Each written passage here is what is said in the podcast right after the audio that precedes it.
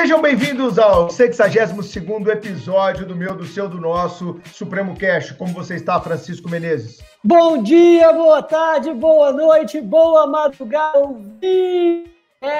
Bruno, eu tenho muitas dúvidas sobre a matéria de hoje, mas a minha principal é muito mais basilar. O procedimento licitatório consegue garantir a escolha da melhor oferta por parte do poder público, ao mesmo tempo que democratizar o acesso à contratação com o Estado? Porque eu confesso que eu nunca acreditei nisso. É, são pertinentes no cenário brasileiro. Carolina Carlos, tudo bem? Oi, Bruno. Oi, Chiquinho. Tudo bem? Tudo bem com vocês? Espero que sim. Espero que seja tudo bem com os nossos ouvintes também. E o tema de hoje, Chiquinho, me faz lembrar de uma época muito boa que eu estagiei na PRF. Trabalhei no setor de licitações da PRF, sabia disso? Olha só, não, não sabia. É. Foi, foi realmente uma boa época, isso é sério? Foi, sim, sério, sério. E assim, eu achava, eu achava estranho porque que o pessoal não gostava de licitações na faculdade. E eu ficava, cara, mas é tão legal, é tão, tão prático, é tão, é tão gostoso estudar isso, mas depois, depois eu fui entender o porquê e tem muito a ver com o que você acabou de falar, Chiquinho. E vamos ah. discutir sobre isso hoje.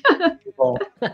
Bem, Carol, dá aquela introduzida no tema que foi um dos temas mais pedidos nesse nosso recesso de fim de ano e começo de ano. Os alunos ficaram em polvorosa pedindo esse tema para gente. Então, a Carol vai dar uma introduzida no que nós vamos falar hoje aqui no cast. É isso, Bruno. O episódio de hoje do Supremo Cast vai falar sobre a nova lei de licitações, conhecida como você muito bem falou, como um dos assuntos mais comentados no mundo jurídico atualmente, a referida lei desperta curiosidade em concurseiros, advogados e nos demais operadores do direito. Mas, apesar de tanto interesse nessa temática, muitos ainda não conhecem muito bem o seu teor, seus objetivos, e além disso, inúmeras perguntas começam a surgir quando esse tema é colocado em pauta. Por que uma nova lei de licitações? O que ela prevê? A lei 8666, aquela conhecida lei de 93, vai ser revogada em sua totalidade? Como estão os trâmites legislativos? A lei já foi aprovada?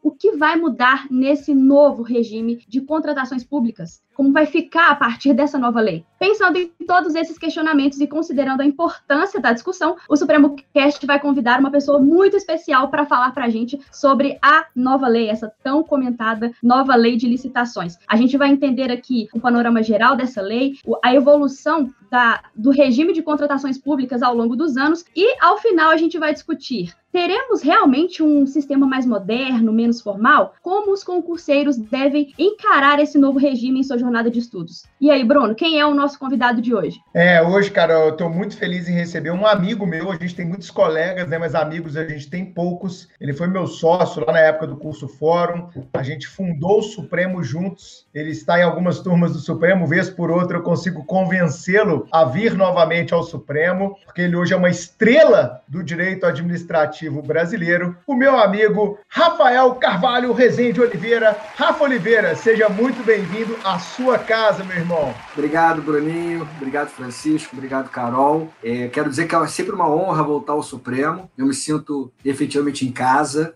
não só porque eu participei da, da, sua fundação, mas porque eu tenho grandes amigos, amigos de verdade aí dentro do Supremo. É, o Bruninho, ele é mais que um amigo, é um irmão que a vida me deu. Tenho esse carinho enorme pelo Bruninho, pelo Carlos, pelo Fred, enfim, todos da equipe aí do Supremo. E, e, e a, a, hora que o Bruno me convidou para o Supremo Cast, eu disse para ele: ah, isso não é um convite, isso é uma intimação. E, e repito aqui ao vivo para vocês o que, eu, o que eu já tinha dito para ele. Então, é, é um prazer estar aqui e, e a hora que vocês precisarem de mim, eu vou estar sempre à disposição. Obrigado, Rafa. Queria... O Rafa, Chico, fala aí. Hum, queria acrescentar que Rafael Oliveira foi meu professor em 2008, ainda no Pretório, e era, e tenho certeza que continua sendo, dos mais admirados professores de, professores de direito administrativo pelos alunos. É, todos adoravam a perspectiva de estudar administrativo com ele, e quando ele estava na grade de professores, todos ficavam mais contentes. Eu tenho certeza que a impressão ainda é essa. É, como, eu, como eu disse aqui, é, eu disse em off, Bruninho, quando o Francisco comentou isso comigo e agora comenta ao vivo para todo mundo, é, é, é, esse é um cartão de visitas com pé na canela, né? O chute na canela. Chamou de velho agora. Quer dizer, mas é uma honra, é uma honra ver, ver os alunos aí brilhando agora e tantos outros. É, galera, e para quem não conhece, o Rafa, né, sei que muitos aí já conhecem, já tem, mas o Rafa é hoje um dos autores mais festejados, de verdade, do direito administrativo brasileiro, com um currículo invejável, mestre, doutor, pós-doutor lá em Nova York, né? Tem, tem vários livros, né, Rafa? Eu tenho um dos primeiros. Ah, moleque, hein? 2009, hein? Fui lá no baú aqui da biblioteca é. para buscar, ó, né? E ele tem um manual de direito administrativo que eu recomendo sempre, Rafa, para os nossos alunos aqui do Supremo. É um dos melhores manuais que condensam as várias posições do direito administrativo sob uma perspectiva muito moderna, uma perspectiva bastante constitucional, hermenêutica, enfim. Está de parabéns, cara, por todo o trabalho que você vem desenvolvendo. Eu sou testemunha, estive ao seu lado desde o começo, lá quando você estava é, saindo do mestrado, começando da aula. A gente pareou muitas aulas no Rio, né, cara? Fizemos uma boa dupla. Ô, Chico, a gente fez dupla até na noitada, eu e Rafa, bons tempos, né? Ale, Ale, um beijo para você, minha querida É, Carol, respeita a, história, respeita a biografia aqui, tá bom, Carol? É, rapaz. Eu quero o expose disso. A gente tem que fazer um. Esposa de Bruno Zanteiro. É, eu falei que era amigo, né, Rafa? Amigo tem dessas coisas, tem dessas trairagens. Tô, tô, vendo. Ô, Rafa, mas eu te trouxe aqui hoje, cara, pra gente falar de um assunto que, como a gente disse, muitos alunos pediram, que é exatamente essa nova lei de licitações, que no momento que a gente está gravando, ainda não foi, é, é, é, desculpa, não foi aprovada, quer dizer, foi aprovada nas casas legislativas, mas ainda não passou é, pela sanção ou veto presidencial. Estamos aí nesse ínterim, esperando aí ver se o presidente vai aprovar, se ele vai, se ele vai sancionar, se ele vai vetar, quais vetos virão. Eu sei que está nessa fase especulativa. E a primeira pergunta que eu tenho que te fazer, cara, é uma pergunta simples e direta. A 8666, essa lei do demônio, lá de 93, o número de estudo, essa lei estava realmente ultrapassada? Era necessário uma adequação à nova realidade do direito administrativo? Precisávamos mesmo de uma nova lei de licitações que condensasse essas modalidades, essas formas de contratação com a administração pública? Sua opinião, amigo Rafa? Bom, Bruninho, na minha opinião, sim, era mais do que necessária uma nova lei de licitações. É, na minha opinião, a Lei 8666 ela nunca cumpriu o seu papel.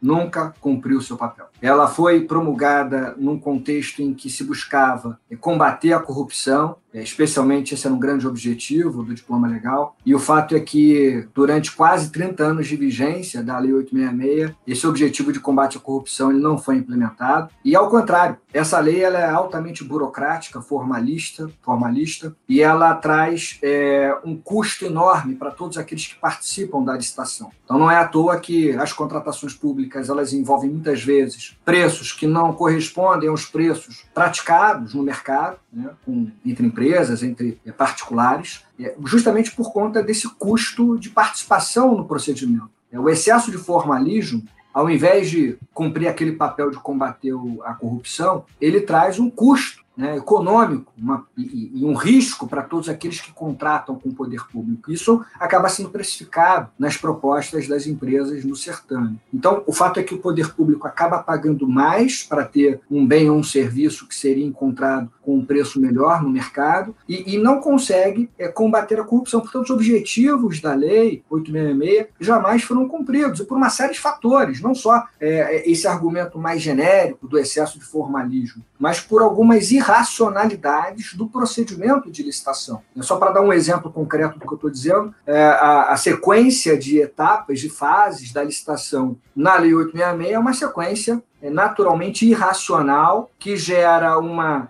morosidade para o procedimento e, no final das contas, tudo isso é precificado. Portanto, essas contratações elas são ineficientes e passa muito por conta disso. Quando eu falo da sequência, por exemplo, a realização da etapa de habilitação antes do julgamento. Você fica lá na etapa de habilitação, discutindo com, é, às vezes, dezenas de empresas, dependendo do número de participantes, se elas cumpriram os requisitos formais que, em tese, demonstram que essa empresa pode celebrar aquele contrato. E aí você fica debatendo questões documentais, questões formais, eventualmente uma empresa ou mais de uma empresa acaba sendo inabilitada ou inabilitadas, e aí elas recorrem, o recurso contra inabilitação tem efeito suspensivo para tudo. E aí quando você consegue destravar o procedimento, segue adiante, vai para a etapa de julgamento, você percebe que aquelas empresas que estavam criando, digamos assim, problemas para o bom andamento da licitação, não foram as vencedoras, não foram a, a empresa, a, a empresa que acabou vencendo o certame. E no final das contas, o que o poder público quer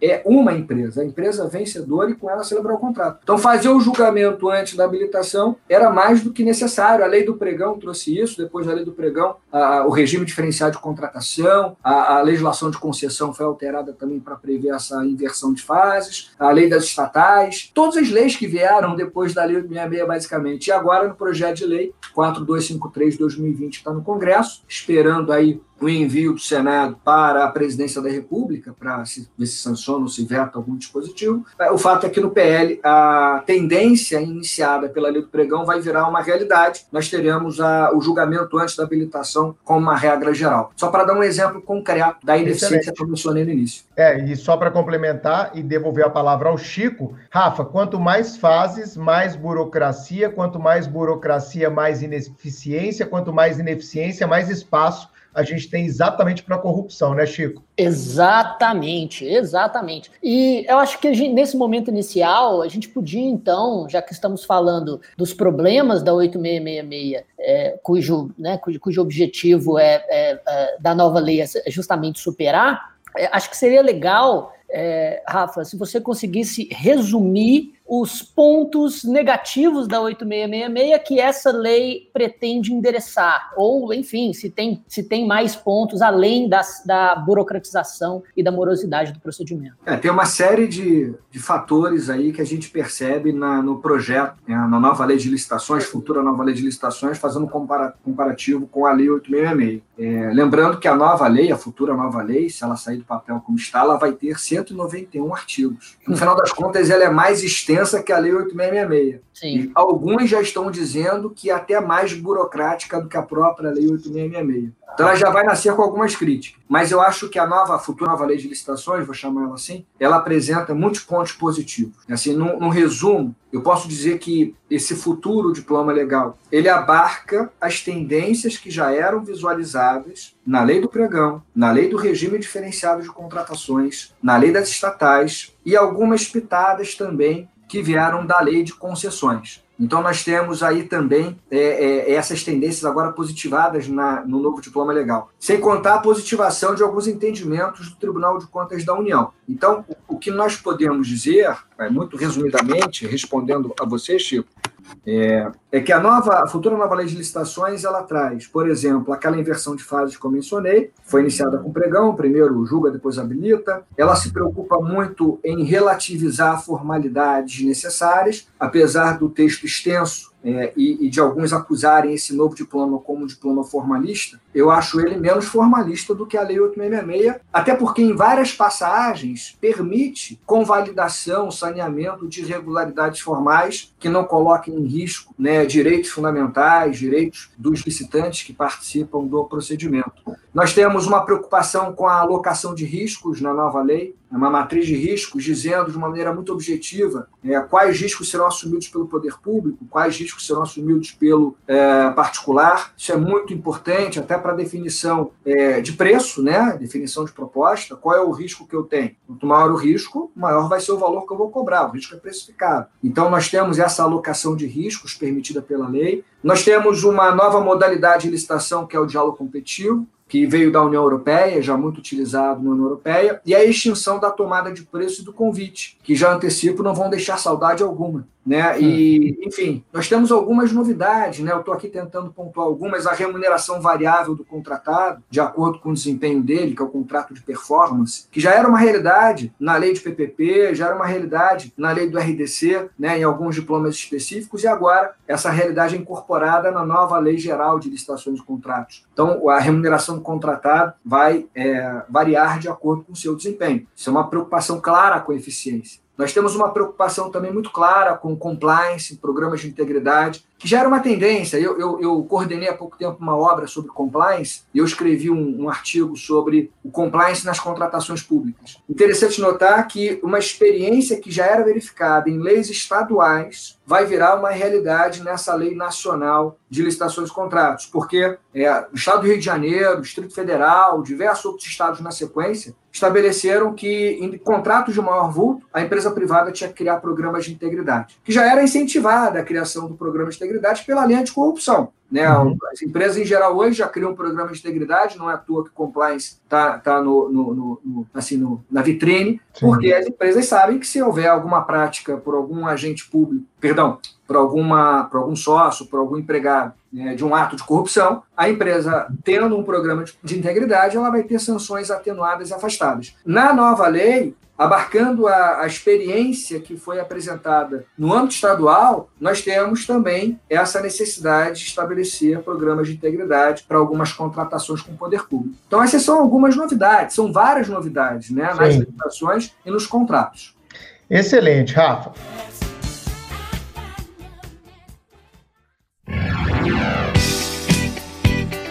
Cara, é, nesse sentido, eu gosto sempre de trazer uma perspectiva histórica para localizar é, didaticamente os nossos ouvintes. Então, nesse sentido, é, eu queria te perguntar um pouco sobre essa lei que vai sair de cena. É, tem muito aluno que vai fazer prova agora no começo de 2020. E, pessoal, nós já estamos debatendo aqui o futuro. A nova lei de licitações, repetimos aqui, ela nem foi ainda a sanção no momento em que gravamos este episódio. Então, você que vai fazer prova no primeiro semestre de 2020, a nova lei de licitação possivelmente não será cobrada de vocês. Fiquem muito tranquilos a respeito disso, né, Rafa? Porque a maioria dos nossos alunos são concurseiros e a galera já fica naquele estresse, naquela adrenalina. Calma, isso é coisa lá para o segundo semestre, quiçá para o ano que vem. Então, fiquem tranquilos quanto a isso. Então, eu acho que é importante ainda, Rafa, a gente dar uma situada na lei que vai sair de cena, a lei 8666. Eu sei que não é ela apenas que será revogada, a lei do pregão parece que também vai, ser, vai ter uma revogação expressa. E a outra lei, é uma terceira lei, a de contratação, qualquer, Rafa? Do, RD, do RDC, do Regime Diferenciado de Contratações. Isso, Regime Diferenciado de Contratação, muito bem lembrado. É, mas vamos dar uma, uma posicionada no nosso ouvinte sobre a 8666. Ela vem lá no, em 93, no governo Itamar, né? Tamar Franco, em 93, e nós temos a ideia na, na 8666 de uma, uma melhoria dos procedimentos licitatórios até então vigentes, e a gente sabe que a 8666 ela foi alterada ao longo desses 27 anos aí que ela está em vigor. Claro que suponho eu, do lado de cá, como um privatista que as mudanças elas teriam vindo para aprimorar essa legislação. Então vamos dar uma situada no nosso aluno que ainda não estudou licitações ou que tem dificuldade, aproveitando o saber desse gênio do direito administrativo, Rafael Oliveira. Rafa, dá uma passada assim no que, que a lei trazia, né, de forma bem macro, é lógico que nós não queremos entrar aqui nos detalhes, ela estabelecia modalidades, fases, o que, que foi mudado ao longo do tempo e se é possível a gente dizer que esse projeto de lei consolida essas alterações que a 866 sofreu e aprimora o que ali estava. É, Bruno, eu acho importante esse, essa colocação, porque, assim, primeiro ponto, complementando aquilo que você comentou, que você falou, para os estudantes de direito, muita calma nessa hora em relação à Lei 8666, porque ela não vai sair de cena é, num curto período de tempo. Eu tenho recebido inúmeras mensagens, professor, quando é que vai sair o seu livro atualizado com a lei, com a nova lei de licitações? Aí eu respondo, olha, gente, ainda não existe a nova lei de licitações. É um projeto de lei que provavelmente vai ser sancionado e vai virar uma nova lei de licitações. Por enquanto, não temos essa lei. De qualquer maneira, não joguem fora os seus livros, porque a Lei 8666 permanecerá em vigor por pelo menos dois anos. A, a, a nova lei de licitações, se o projeto de lei como está agora for sancionado pelo presidente da República, ela prevê um regime de transição de dois anos. Depois de dois anos é que a Lei 8666, a Lei do Pregão e a Lei do RDC, essas três normas, serão revogadas. Então, durante dois anos, o gestor público terá a opção em utilizar um regime ou outro. Durante dois anos, é como se houvesse uma discricionariedade por parte do administrador público na utilização da Lei 8666, a Lei do Pregão, a Lei do RDC, ou a nova nova lei de licitações. Ah, Rafael, mas isso não gera confusão? Na verdade, esse regime de transição é para que não haja uma mudança muito repentina de um regime que foi aplicado nos últimos 30 anos, basicamente estou arredondando para 30 anos, uhum. aproximadamente 27, 28 anos, por uma nova lei que chegou agora. Então, é, o legislador, aí é, eu acho, vejo com um olhar positivo, o legislador dá um período de dois anos para o gestor público ir se acostumando com a nova lei. E isso não é novidade, tá? Com a lei das estatais ocorreu algo semelhante. Quando veio a lei 13.303 de 2016, que é a lei que trata das empresas estatais e também fala de licitações e contratos lá para as empresas estatais, também se estabeleceu um regime de 24 meses, dois anos de transição. Uhum. Então, isso é, não é do nada que as coisas surgem. Quer, quer dizer, é uma experiência que já aconteceu, a gente vai ver isso agora. A rigor a rigor, com a promulgação da futura nova lei de licitações, o que vai ser revogado imediatamente é a parte da lei 8666 que fala dos crimes. Uhum. Mas, mas também o efeito prático não é tamanho, porque a nova lei de licitações não é que ela vai deixar de tratar da parte penal. Ela vai alterar o Código Penal para colocar no Código Penal os crimes que até então eram colocados na lei de licitações. É como se o recado fosse o seguinte: a partir de agora, essa lei aqui é de licitações e contratos. Parte criminal não é com a gente, é, é direito administrativo. Exatamente. Dentro, dos, dentro do título dos crimes contra a administração pública, né? Dos títulos 11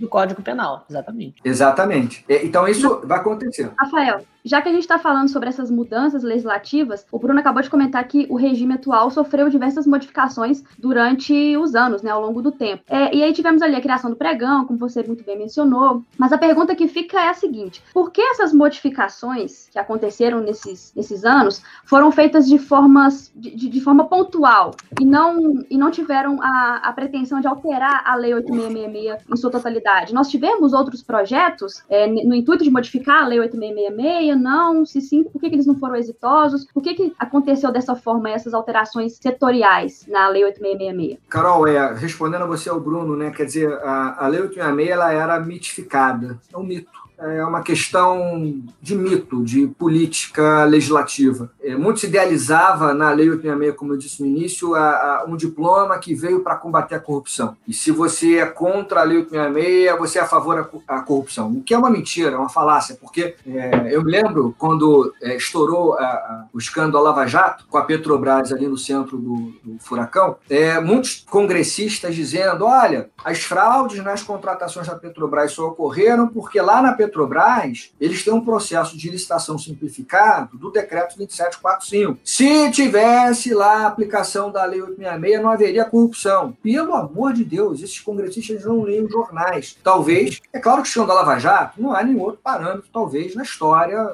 pelo menos do Brasil. Tamanho do, do escândalo, o volume financeiro envolvido. Mas colocar a culpa no decreto 2745 da Petrobras é, é, é enfim, é, é tentar minimizar é, uma explicação que é muito mais complexa do que essa. O que eu quero dizer com isso? É, com esse mito de que a Lei 866 seria o diploma que seria um paladino da moralidade, não se queria modificar a Lei 866, se achava mais fácil trazer leis ao redor da Lei 866. A Lei 866 é uma ilha rodeada por várias leis especiais e que, na prática, ganhava um protagonismo cada vez maior. A gente está falando do pregão, foi mencionado pela Carol. Para quem lida com licitação, o pregão é a modalidade de longe mais utilizada nas administrações públicas. Eu trabalho com licitações, fui chefe do setor consultivo da Procuradoria há alguns anos e eu fazia os vistos, os pareceres, é, sem exagerar, a cada 100, a cada 100 processos na minha mesa de licitação, acho que 98 99 era um pregão, quando não todos os processos. Às vezes uma concorrência, eventualmente uma outra modalidade. Tomada de preço, quase nunca. Então, é, o pregão já ocupava esse protagonismo. Né? A lei do RDC começou a ser ampliada a sua incidência, ela veio na época da Copa do Mundo, das Olimpíadas, com uma aplicação muito restrita aos eventos esportivos daquela época. Depois, percebendo as vantagens em relação à lei do ela foi sendo ampliada. É, o experimentalismo jurídico. Vamos fazer um balão de ensaio. Primeiro aqui, deu certo, vamos ampliar, e a lei do RDC foi sendo alterada. Voltando à lei 866, a rigor a rigor, as suas alterações, deixando de lado essas alterações que vieram em leis especiais, que acabaram tomando o espaço da lei 866, no texto da lei 866, as alterações que foram sendo realizadas ao longo dos anos só confirmam a ineficiência da lei 866. Basicamente, se você pegar, por exemplo, o artigo 24 da Lei de Licitações, que trata da dispensa de licitação, a todo momento vinha uma lei alterando o artigo 24 para inserir uma nova hipótese de dispensa de licitação. Então, assim, demonstrando que a licitação ela não atingia o seu objetivo e que era preciso cada vez mais ter hipóteses de dispensa de licitação para que as contratações fossem mais eficientes, porque a Lei 66 não estava garantindo isso. É quase uma confissão de que essa lei ela não estava funcionando. E aí o que acontece é que desde que ela nasce, no início da década de 90, já existe uma tentativa de,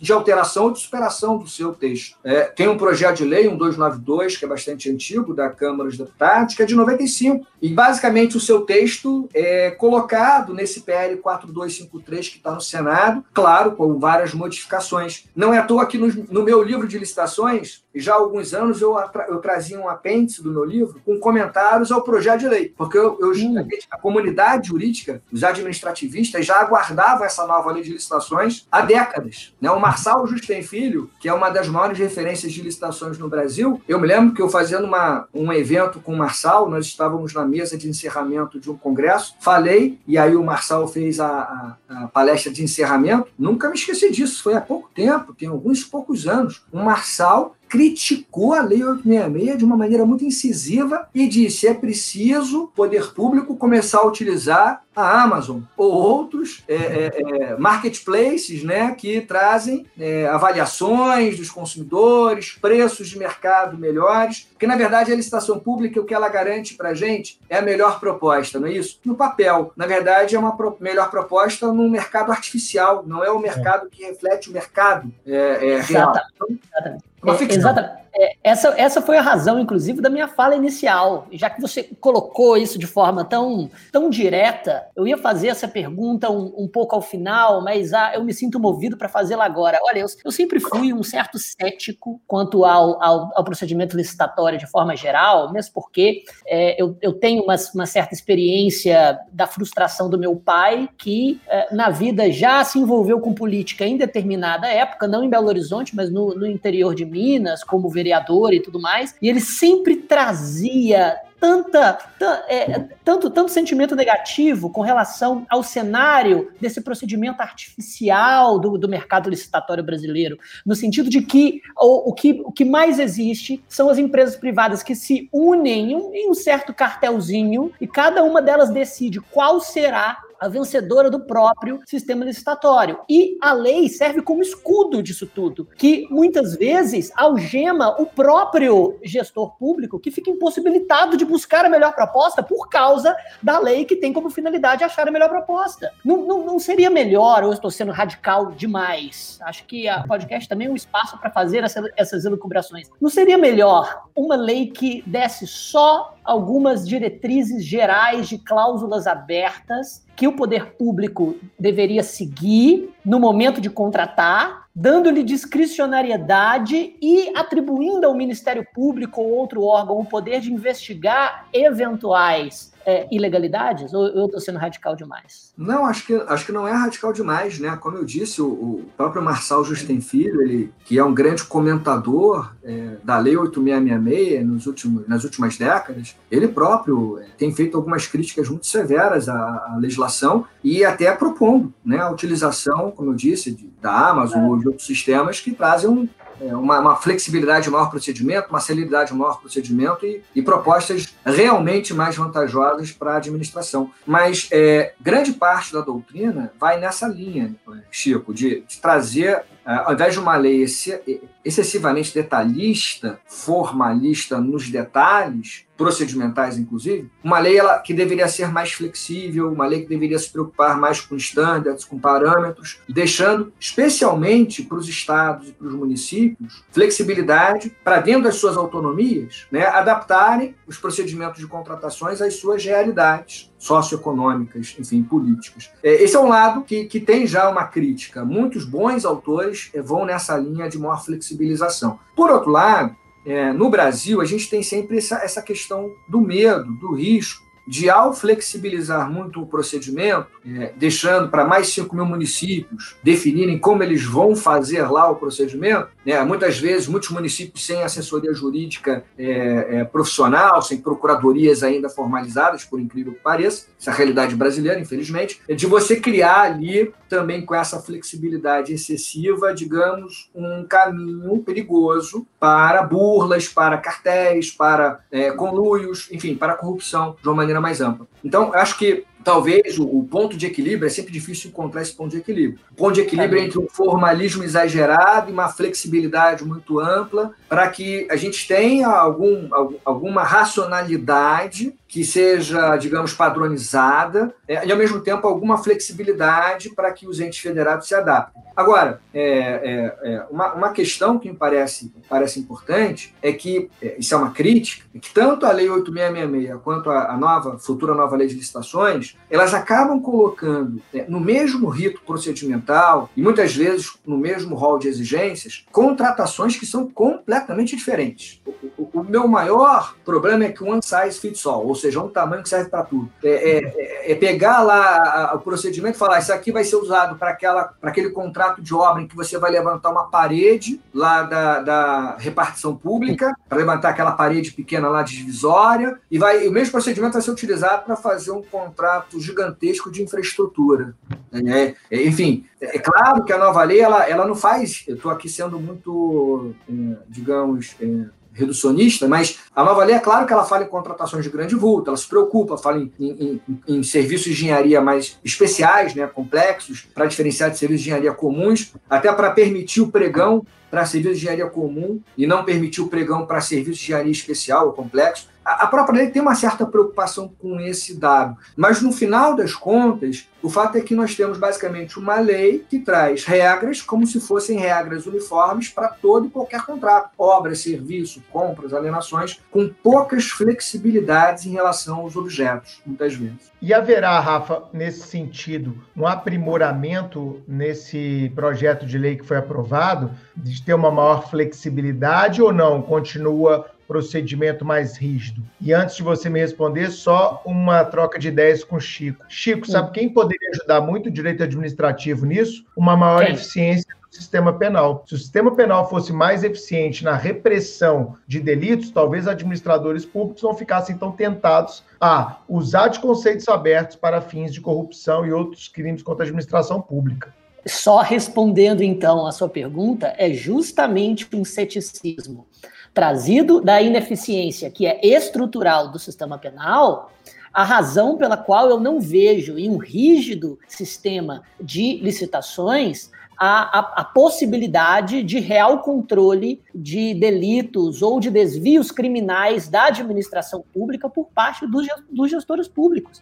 Justamente porque a, a, rigidez do sistema quase sempre é, é explorada e é, de certa forma, é, é, adotada, absorvida pelo, pelo, pelo, pelo desviante, em, em um contexto no qual é, a, a, o procedimento licitatório, por exemplo, se torna, como eu disse, um, é, grilhões do próprio gestor público que precisa obedecer procedimentos extremamente formais e muitas vezes ceder a determinados cartéis privados que é, escolhem qual vai ser o preço do, do é, é, pelo qual o Estado vai comprar determinado produto e quem que vai ganhar a próxima licitação. Agora, você acabou de falar. Perfeito. Indo, indo de encontro ao, a, ao, àquilo que você disse, veja, eu concordo que uma melhor capacidade de investigação e uma rígida, é, uma, e uma rígida disciplina de compliance, talvez, é, utilizando-se de todas as tecnologias da informalidade, da,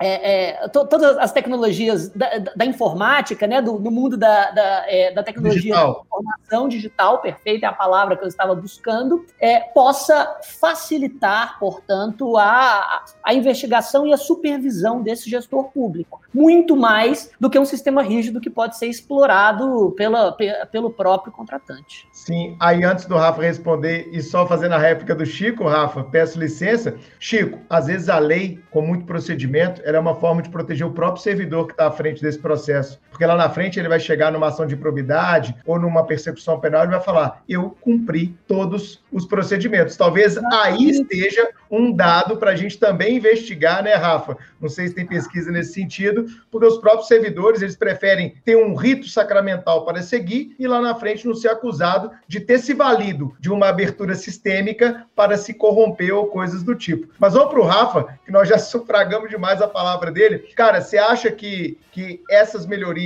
foram sentidas, a gente tem uma flexibilização maior na nova lei, ou ela, como você falou, continua grande, é, com muitos ritos e etc? Eu acho que a lei ainda é formalista, eu acho que ela é talvez menos formalista do que a Lei 866, no sentido de que ela traz, por exemplo, a, a já mencionada inversão de fases, primeiro uhum. o julgamento, depois a habilitação, que é muito bem-vinda, e ela própria permite que essa inversão seja desfeita, ou seja, ao invés de você fazer o julgamento e depois a habilitação, você pode seguir o modelo tradicional da Lei 866 fazer a habilitação e depois o julgamento. Quer dizer, é, é uma certa flexibilidade na escolha. É, é, claro que a lógica é o julgamento primeiro, depois a habilitação, porque isso é mais racional, é mais eficiente, tende a ser mais racional e eficiente. E acho até pouco provável que, em termos práticos, um dia algum gestor público venha se utilizar da faculdade de fazer primeiro a habilitação depois o julgamento, porque ninguém mais quer fazer isso. Todo mundo quer velocidade e eficiência no procedimento. Mas eu acho que não é só isso. Como eu também já mencionei, a possibilidade de sanar falhas, é, irregularidades ao longo do procedimento, isso é muito importante, porque se a gente olhar para a Lei 8666, eram raríssimas as hipóteses nas quais o legislador permitia a, a convalidação, a correção de irregularidades ao longo do certame. Se a gente pegar a Lei 866, por exemplo, é, no artigo 48 prevê lá a situação em que todos os licitantes são barrados, desclassificados na disputa. Aí a lei permite que o gestor público dê lá um prazo para que todos tentem regularizar os equívocos, e aí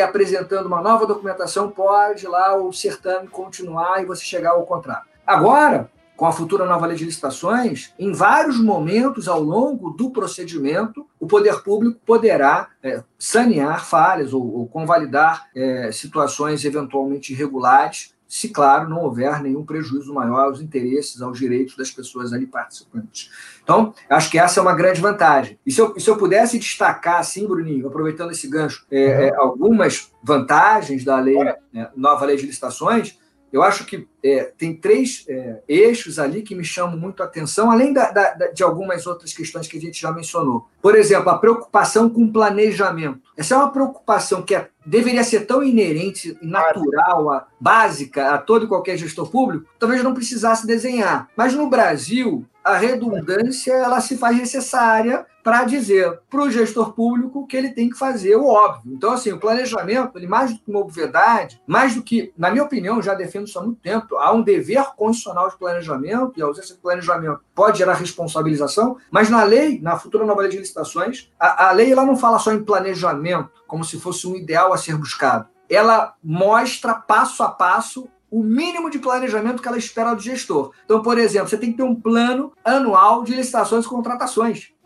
Você, você tem que, na fase interna da licitação, adotar tais atos a fase interna da licitação, que é uma fase que passa pelo planejamento, ela era basicamente esquecida na Lei 866. Ela, era, ela não era detalhada, e agora era detalhada na futura nova lei. E uma preocupação muito grande com a, com a aprovação né, do edital pela assessoria jurídica, com a própria elaboração do edital, enfim, com a questão orçamentária, etc. Então, a questão do planejamento eu chamaria atenção. A questão das tecnologias que o Chico mencionou. Né? A nova lei de licitação ela é uma futura nova lei que vai se preocupar com a nova realidade tecnológica, digital do mundo. Então, por exemplo, a lógica do diário oficial, a lógica do diário oficial é substituída pela lógica da internet, do sítio oficial das administrações públicas. Não só é, a nova futura nova lei de licitação, ela basicamente não exige mais divulgações via diário oficial, não que não possa ser feita, mas a preocupação da futura nova lei é com a divulgação nos sítios eletrônicos, nos sites, são de fácil acesso, de fácil pesquisa, e até pela lei de acesso à informação, essas informações já deveriam constar naturalmente dos sítios oficiais. Mas a futura nova lei vai além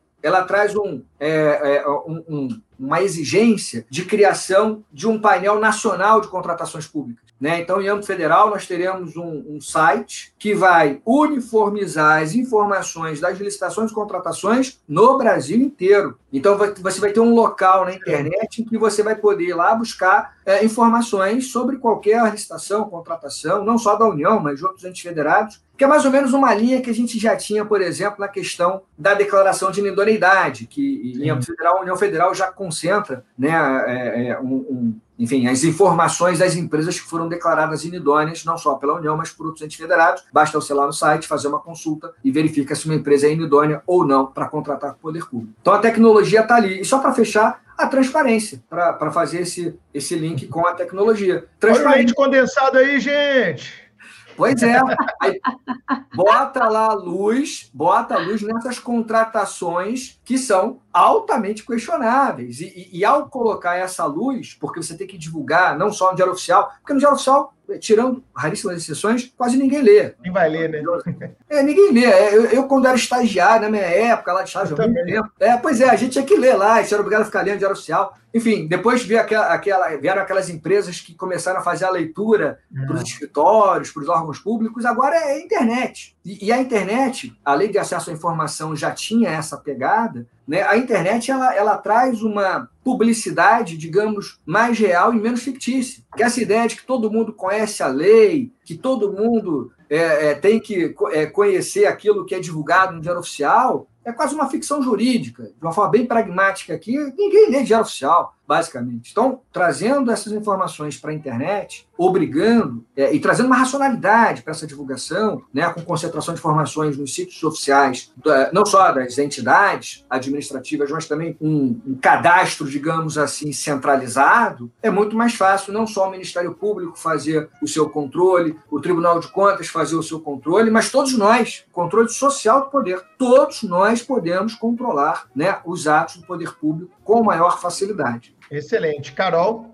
Rafael, e diante de tudo isso que a gente está falando aqui, é, pontos positivos e negativos da nova lei, essa perspectiva histórica da Lei 8666, as novas tendências adotadas para esse novo regime, e considerando seus estudos, seus debates, você acha que essa futura nova lei corresponde às expectativas ou tem ali algum ponto específico, além de tudo isso que a gente já falou, poderia melhorar, algo que você acha que não está muito de acordo? Quais são as suas expectativas também com relação à sanção e veto do presidente da República? É o que a gente quer saber, os estão curiosos por essa resposta? Olha, Carol, eu acho que a lei ela tem, como tudo na vida, lado positivo e lado negativo. E eu escrevi há pouco tempo um artigo sobre a futura nova lei e eu usei o título do artigo, eu usei no meu título do artigo uma provocação. Eu peguei um trecho da música do Cazuza e falei a futura nova de licitações, o museu, o museu de novidades, né? Usei esse termo, é, esse termo do Cazuza. Por que, que eu chamei de museu de novidades? Porque, como a gente viu desde o início, a futura nova lei de licitações ela, ela consagra tendências que já eram encontradas no nosso ordenamento. É, como eu disse no início, ela basicamente vai incorporar e concentrar no seu texto questões que já eram tratadas na lei do pregão, na lei do RDC, regime diferenciado de contratação, na lei das estatais, algumas coisas também vão ser ali colocadas, é, na lei de concessão, alguma coisa é aproveitada, Algumas coisas da Lei 8666 são aproveitadas. Se você pegar a parte de contratação direta, dispensa de licitação, inexigibilidade e a licitação dispensada na alienação de bens, na nova lei de licitação, basicamente são aquelas hipóteses que já estavam nos artigos 17, 24 e 25 da Lei 8666. É, não é um copia e cola, um Ctrl-C, Ctrl-V, mas 90% é parecido ali, mesma coisa, com pouquíssima novidade e positivação de muitas orientações do Tribunal de Contas da União. Só para dar um exemplo, aquilo que eu mencionei é, de, uma, de maneira muito rápida, o Tribunal de Contas da União sempre permitiu a utilização do pregão para serviços comuns de engenharia, mas não permitia para obras. Esse era um debate intenso na doutrina. E o TCU tinha esse entendimento, a AGU também tinha esse entendimento, é, eu também tinha esse entendimento, vários, vários autores, e esse entendimento é agora positivado na, na futura nova lei. Então, assim, eu chamei de um museu de grandes novidades porque muitas coisas colocadas na futura nova lei já eram encontradas no ordenamento. Mas tem novidades de verdade, digamos assim. Né? A própria incorporação do diálogo competitivo, né? essa é uma inovação muito clara na futura nova lei como nova modalidade de licitação. A gente não tem essa experiência no Brasil ainda. Quando muito a gente tem a experiência de parcerias público-privadas, lato senso, não só a PPP como contrato de concessão, mas, digamos assim, diálogos entre o poder público e iniciativa privada. Por exemplo, quando o poder público vai ao mercado e contrata uma empresa só para fazer um projeto, e aí depois faz uma outra licitação para tirar o projeto do papel com outra empresa. Ou quando o poder público faz um PMI ou MIP. PMI é procedimento de manifestação de interesse. Ou MIP, manifestação de iniciativa privada. Nas concessões é muito comum poder público não tem expertise para fazer um grande projeto de infraestrutura, utiliza o PMI para que empresas privadas apresentem projetos. O PMI vai ser incorporado na futura nova lei de licitações. Mas não é só esse diálogo, agora tem o diálogo competitivo, com o nome de diálogo e com modalidade de licitação, na qual você vai dialogar poder público com as empresas privadas ao longo da licitação, até entender aquilo que você quer realmente, que você não tinha essa ideia inicial de um projeto. O projeto vai sendo elaborado, digamos, a várias mãos, e aí no final você define o que você quer e continua o procedimento com as empresas que permaneceram naquele procedimento. Claro que é, um, é uma modalidade que vai ser utilizada para poucas contratações, contratações mais complexas, muitas vezes de maior vulto econômico também. Então você tem novidades também na futura nova licitações. E mais do mesmo, a consagração de tendências que já eram encontradas no ordenamento. O que eu, o que eu diria, assim, resumidamente, é, a gente espera muito tempo por uma novidade, por uma nova lei, então as nossas expectativas aumentam. A gente ficou quase 30 anos aguardando uma nova lei de licitações.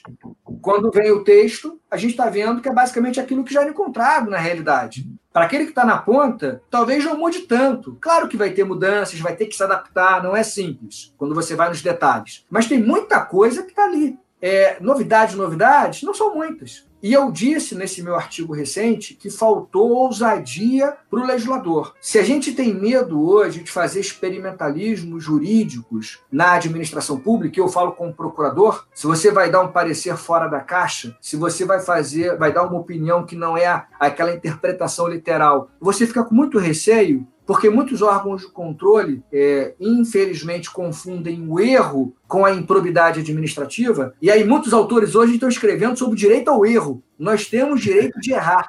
E ao errar, não cometemos necessariamente improbidade. Então, uma coisa é eu errar e alguém puxar minha orelha, outra coisa é eu errar e alguém me, apontar o dedo com uma improbidade administrativa e congelar todo o meu patrimônio até que eu prove que eu sou inocente. Quer dizer, invertendo a lógica da presunção. É, infelizmente, nós temos hoje aquilo que se chama direito administrativo do medo, quando vem um órgão de controle extremamente formalista, fazendo aquele comentário de videotape, né, comentando aquilo que já aconteceu no ar-condicionado, é muito fácil. E aí apontar, olha, lá atrás você tinha que decidir dessa maneira, olha aqui as consequências da sua decisão. Mas quem disse que lá atrás eu tinha essa previsibilidade? E aí não é à toa. Nós temos a LINDB, alterada em 2018, com essa preocupação com as consequências da decisão do órgão de controle, um pragmatismo muito claro na lei, um consequencialismo ali na lei, é, na LINDB. Nós temos a responsabilidade do gestor público, lá no artigo 28 da LINDB, que só em casos excepcionais de dolo ou erro grosseiro, para tentar blindar um pouco o gestor e, e não confundir erro com improbidade. Não é para não é para é garantir impunidade. É, aqueles que cometem atos de improbidade devem ser severamente punidos. Aqueles gestores que tentarem arriscar e cometerem eventuais equívocos, imagina agora na pandemia, então. É.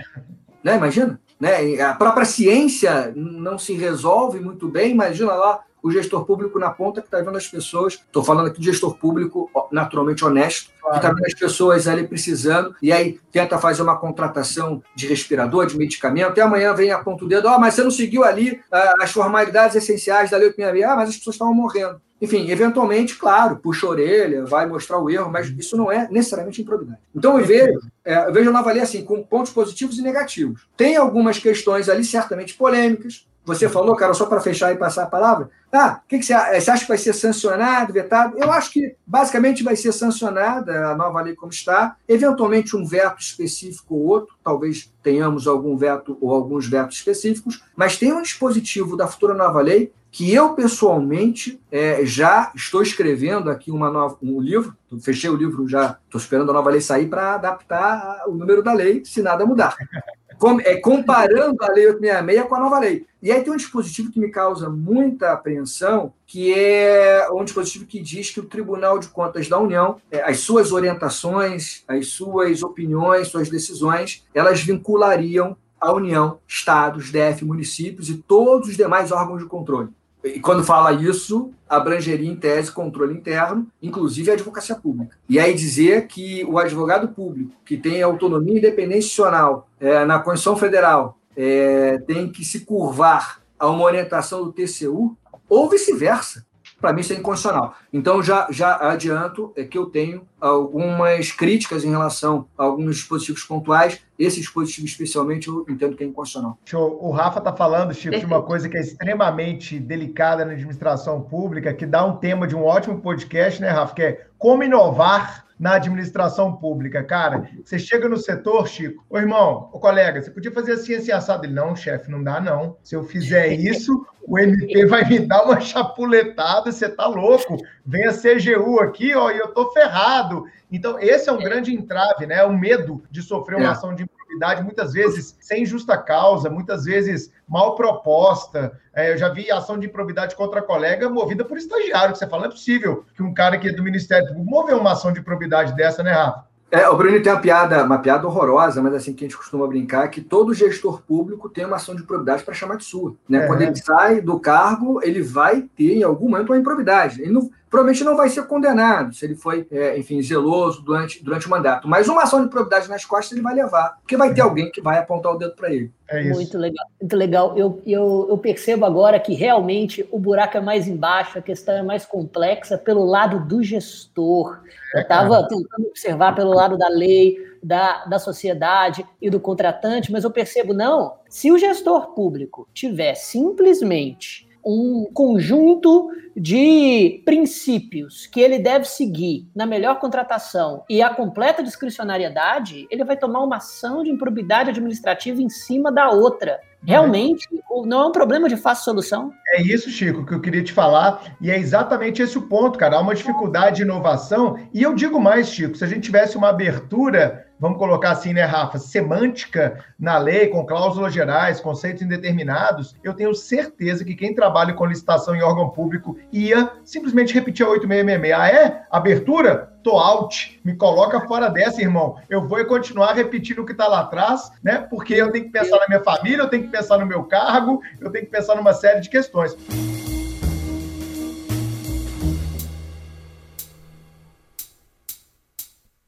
Ô, Rafa, essa, essa questão que você colocou do TCU é muito interessante. Será, seria errado a gente chamar de uma decisão vinculante do, do, da CGU? Será que seria uma coisa nesse sentido, assim? É, quase isso, porque quase é, isso. A, é, a Futura Nova Lei ela fala que as orientações do TCU, né, orientações, decisões, elas vinculariam todos os demais órgãos de é. controle. Mas é logo na sequência vem um parágrafo único no dispositivo que diz, olha, é, no entanto, os órgãos de controle, de forma justificada, podem não observar as orientações. É vinculante pelo não mútil. Quer dizer, é vinculante, mas você pode se afastar. Mas vinculante, mas você tem independência aí, tá? Fica é, tranquilo. É, exato, exato. O problema disso é que você cria um ônus argumentativo para você não seguir a, a, orientação do TCU e, ao não seguir, muito provavelmente no dia seguinte vai ter uma ação de improbidade ou, alguma, ou algum processo Sim. disciplinar aberto. Uma reportagem, então, né? Um repórter querendo perseguir aí e tal. Né?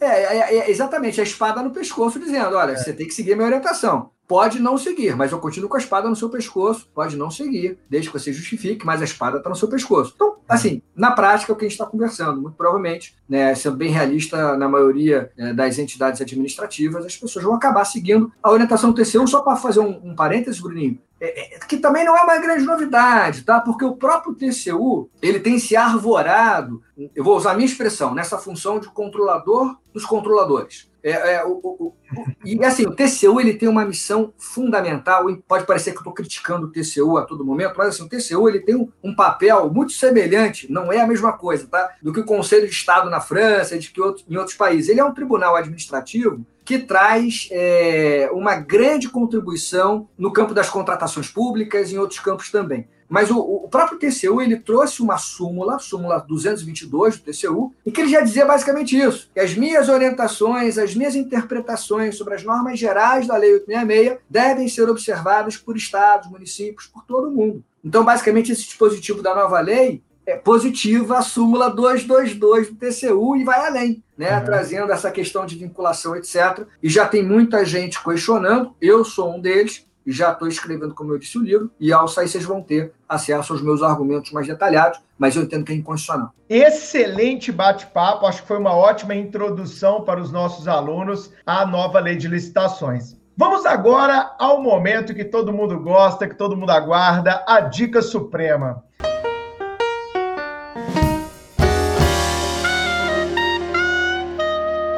Rafa, você trouxe para gente na Dica Suprema? O convidado aqui pode dar quantas dicas ele quiser, o programa é todo dele, cara. Olha, ainda bem que tem várias dicas possíveis, porque escolher uma dica só é difícil. Eu tenho dificuldade de escolher as coisas, né? Eu não, eu não quis fazer magistratura até por isso, eu não gosto de ficar decidindo tudo, não.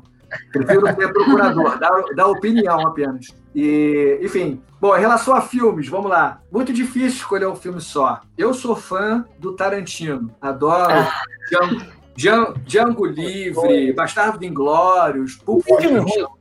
Não tem filme ruim. Era uma vez em Hollywood, foi muito controvertido, mas eu gostei. A gente fica na dúvida se é aventura ou comédia, mas é legal. Mas é legal, exatamente. É, gosto muito também do Clint Eastwood, especialmente como diretor. É, vários filmes interessantes, Gran Torino, sobre meninos e lobos. Em relação, enfim, tem vários livros clássicos, é, é, vários, vários filmes clássicos que eu também indicaria, que eu, que eu amo de paixão. Né? Tem filmes mais antigos, O Sonho de Liberdade, Poderoso Nossa. Chefão, Os Intocáveis.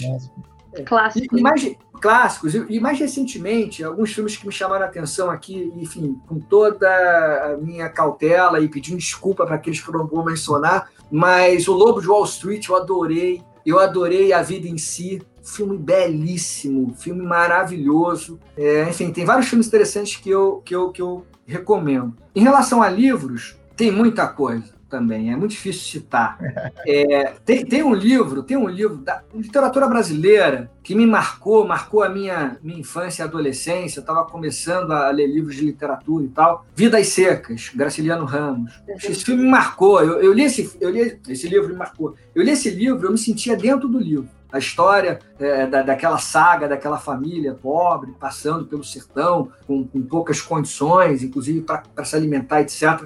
E, e, esse, esse livro me marcou muito, Vidas Secas, Graciliano Ramos. Gosto muito do Alienista, o Alienista, Machado de Assis, esse livro, é, para mim, é maravilhoso é, e diz muito sobre a vida atual, Sim. sobre a nossa realidade hoje, né? aquela questão da fronteira entre a racionalidade e a loucura. Tem muito governante que precisa ler esse livro, muito governante que precisa ler esse livro. É. Alta Compadecida, do Ariano Suassuna, eu adorei o livro, adorei o filme, é, adoro, adoro Alta Compadecida. Em relação a, a sensacional, em relação a livros, é, digamos assim, de, de autores mais da nossa área, é, tem várias obras, né? Enfim, vários juristas que eu poderia recomendar, mas eu vou recomendar aqui um economista, é o Richard Thaler, que foi prêmio Nobel de Economia e ele escreve muito sobre economia comportamental. É, não precisa ler o livro dele, o Nudge, que ele escreveu com Kai Suss, tem outros livros mais técnicos, mas eu, eu, eu, sugiro o livro Misbehaving. Misbehaving tem traduzido, se não me engano, para o português já. É fácil leitura, fácil acesso. E não é um livro para quem quer aprender economia, não é um livro para quem quer aprender é, economia comportamental necessariamente. Porque nesse livro ele fala um pouco da história dele, que é um vencedor de um prêmio Nobel de Economia, uhum. de como ele, como, ele, como ele começou a estudar economia comportamental. Aí ele conta lá questões pessoais dele. É quase que, um, que uma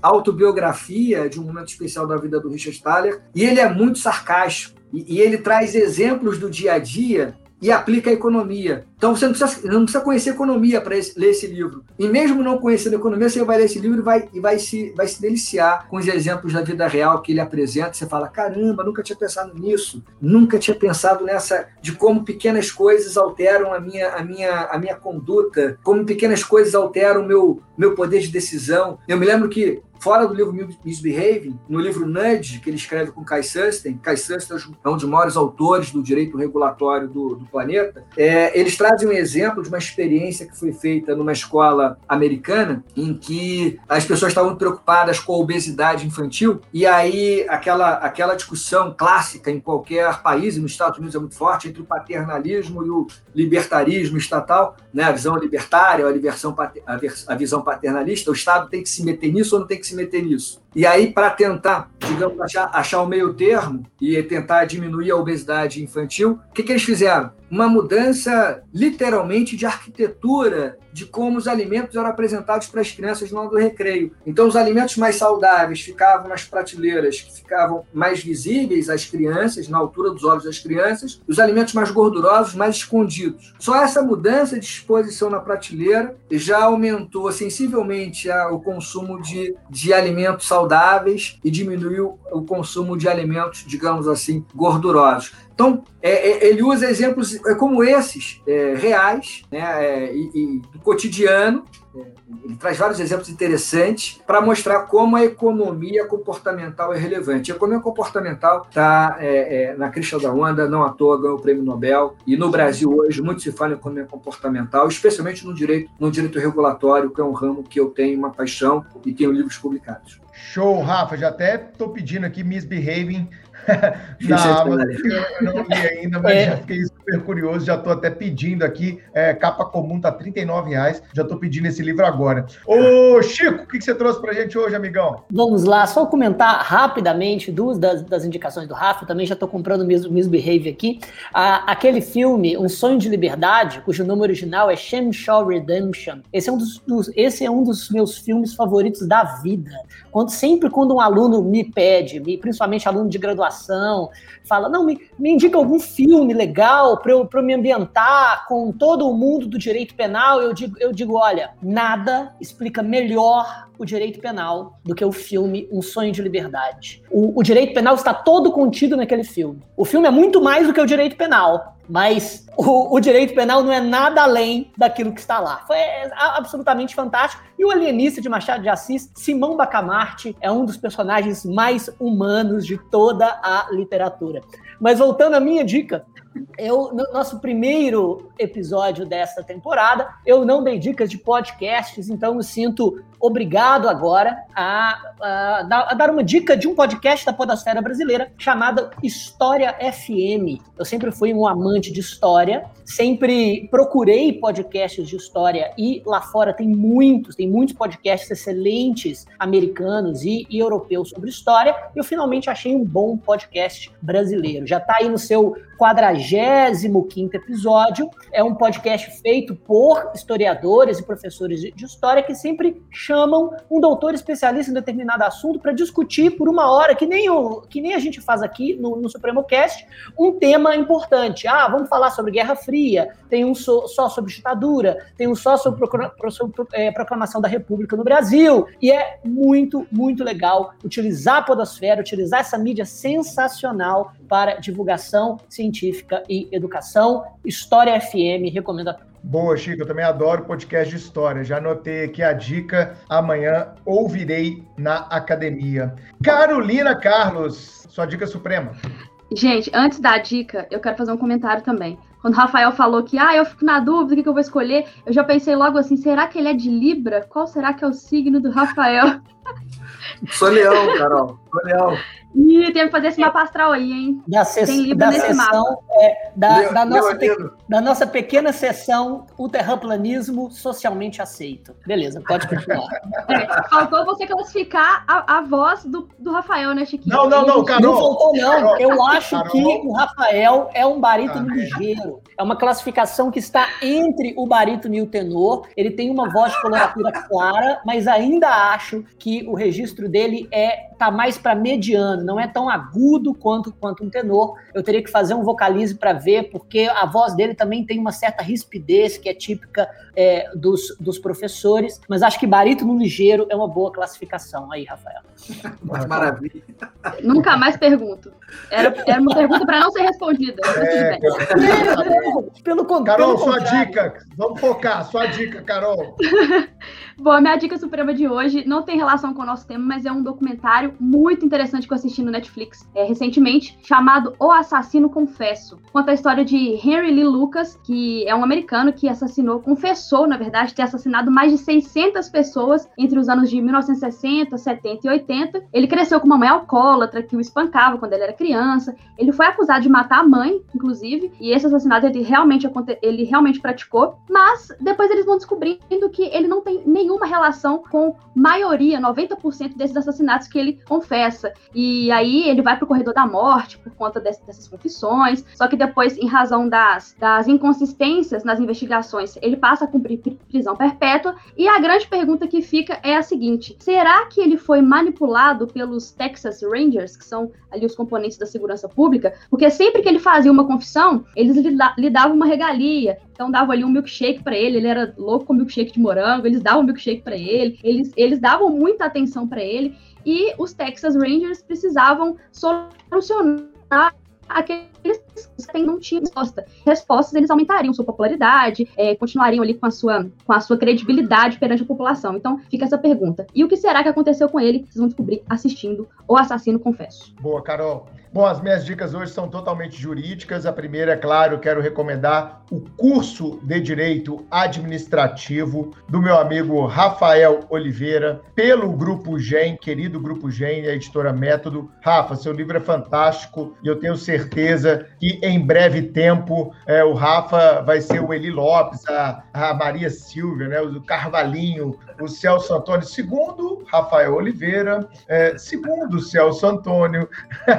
Eu tenho certeza, Rafa. Parabéns pelo curso de Direito Administrativo. Já saiu a edição 2021, Rafa? Ainda não, porque está pronta na gráfica, para ir para a gráfica, esperando aí a nova legislação. Funciona aí, ô Bolsonaro. Pelo amor de Deus, irmão. Ajuda Funciona nós a aí. Pois é, os professores têm que escrever e mandar para a gráfica, esperando aí a sanção. Então eu recomendo demais, lá do Grupo GEM. Então, Obrigado, Rafa, Bruninho. o pessoal vai começar a te seguir, a gente vai te citar bastante, professor Rafael Oliveira. Então, quem quiser estudar administrativo, esse é o melhor livro da atualidade, recomendado à exaustão por todo o time supremo, pela Flavinha, né, o, o, o Rafa, que ela tem um carinho enorme por você. A é, Flávia é uma educadora sua aí, de verdade. Carinho, carinho recíproco. A Flavinha é uma craque, é uma pessoa maravilhosa, eu tenho um carinho enorme e, e e, ela, eu não tenho como agradecer não só a amizade da Flavinha, mas também as indicações para os alunos que ela, que ela sempre tem muito carinho com a minha obra. É, quando a Flavinha começou a dar aula, eu falei, Flavinha, vem cá que eu vou te ensinar uma coisa. Vem aqui, senta aqui, assiste o módulo desse cara que você vai ver que, que é aula de administrativa. Ela, nossa, que isso? Então, esse foi o coaching que eu fiz lá atrás com a Flavinha. Lê esse livrinho aqui, tá? E vamos junto, e vai treinando aí. Ela ficou treinando um ano lá e hoje é esse monstro do direito administrativo. Tem as referências. Exatamente, referências são fundamentais, né, Chico? E eu queria recomendar esse livro aqui que eu li nas minhas férias. Beneboy. Liberdade. Já li, do Gustavo Bienborn, que é lá da UERJ, né, colega do Rafa e do Rio de Janeiro. Cara, como escreve fácil, pelo amor de Deus. É aquele livro, né, Rafa, super simples, super didático. Então ele fala sobre a questão religiosa dentro de um governo, ele fala de humor, ele fala da censura, e ele traz assim umas pitadas de lucidez em todas essas discussões que são fantásticas. Então, liberdade igual a editora História Real está começando a lançar uns livrinhos bem fininhos, bem simples de ler. Eu vou até citar na minha tese de doutorado algumas passagens que ele coloca aqui sobre liberdade que eu achei assim de uma, de uma clareza, né, Rafa? Você já leu? Você gostou? Já li, é maravilhoso. Aliás, eu, eu, eu leio tudo do Gustavo Beneboy, que além de um, de um grande amigo, é um administrativista de mão cheia. E, mas é mais do que administrativista, né? Ele, ele hoje é. é um grande autor de direito público. E esse livro demonstra isso. Então leiam, galera, é um livro barato de você comprar na internet, você lê num final de semana, numa sentada e dá uma assim uma abertura nas ideias que eu acho fantástico é, no momento sobre a maneira que a gente está vivendo no Brasil. Liberdade nunca foi um negócio tão importante. Essa é a minha visão, né?